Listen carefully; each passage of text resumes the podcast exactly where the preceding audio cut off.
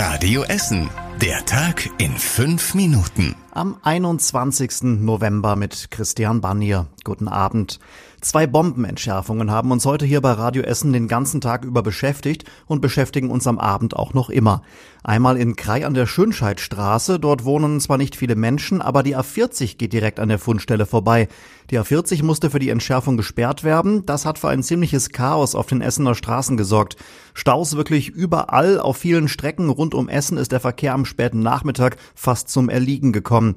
Kaum war die Bombe entschärft, ging es für die Sprengstoffexperten weiter nach Altenessen zum Oberholzweg.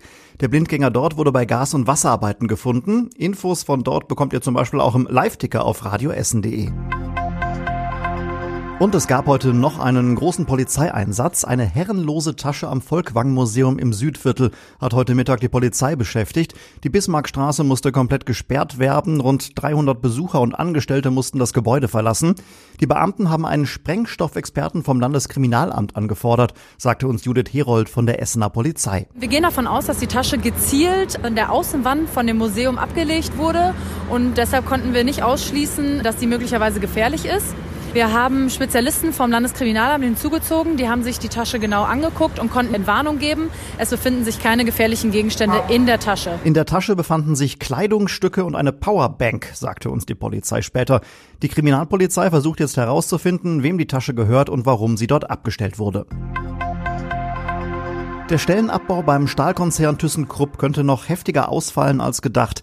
6000 Arbeitsplätze sollten dort sowieso schon abgebaut werden. Es könnten aber noch mehr werden, hieß es heute. Schritt für Schritt werden wir da genauer werden können, sagte Personalvorstand Oliver Burkhardt.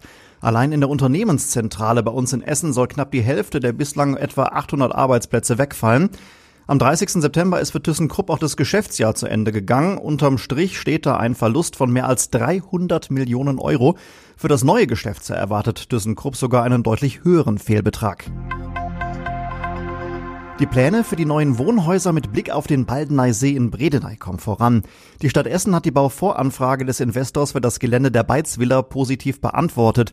Damit ist klar, dass dort grundsätzlich gebaut werden darf. Eine Baugenehmigung für das konkrete Projekt ist das aber noch nicht, betont die Verwaltung. Man sei noch in den letzten Abstimmungen mit der Bezirksregierung. Hier geht es vor allem um Umweltschutzfragen. Auf dem Gelände sollen luxuriöse und vermutlich auch ziemlich teure Ein- und Mehrfamilienhäuser in einer traumhaften Lage entstehen. Das nasskalte Wetter der letzten Wochen zeigt die ersten Auswirkungen. In vielen Arztpraxen bei uns in der Stadt werden die Wartezimmer voller. Bei den Apotheken werden mehr Mittel gegen Schnupfen, Husten und Halsschmerzen verkauft. In der Laura-Apotheke in Burg Altendorf hieß es auf Nachfrage von Radio Essen, in den letzten zwei Wochen sei die Zahl der Kunden mit Erkältung auffällig angestiegen.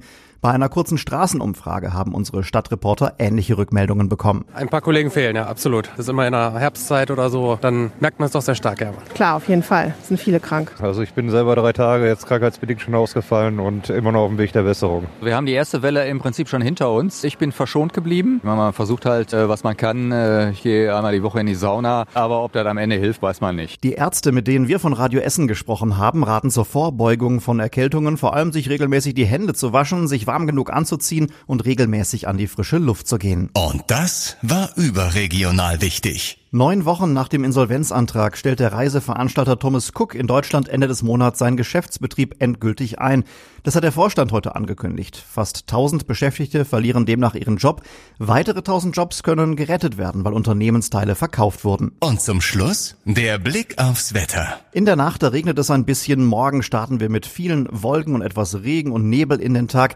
Später wird's dann aber schöner und zwischendurch zeigt sich auch mal die Sonne. Die Höchsttemperaturen liegen rund um Schonnebeck und Borbeck bei 10 Grad. Die nächsten aktuellen Nachrichten bei uns aus Essen gibt es morgen früh ab 6 Uhr bei Radio Essen im Programm und jederzeit auf radioessen.de. Erstmal wünschen wir euch jetzt einen schönen Abend und später eine gute Nacht. Das war der Tag in fünf Minuten. Diesen und alle weiteren Radio Essen Podcasts findet ihr auf radioessen.de und überall da, wo es Podcasts gibt.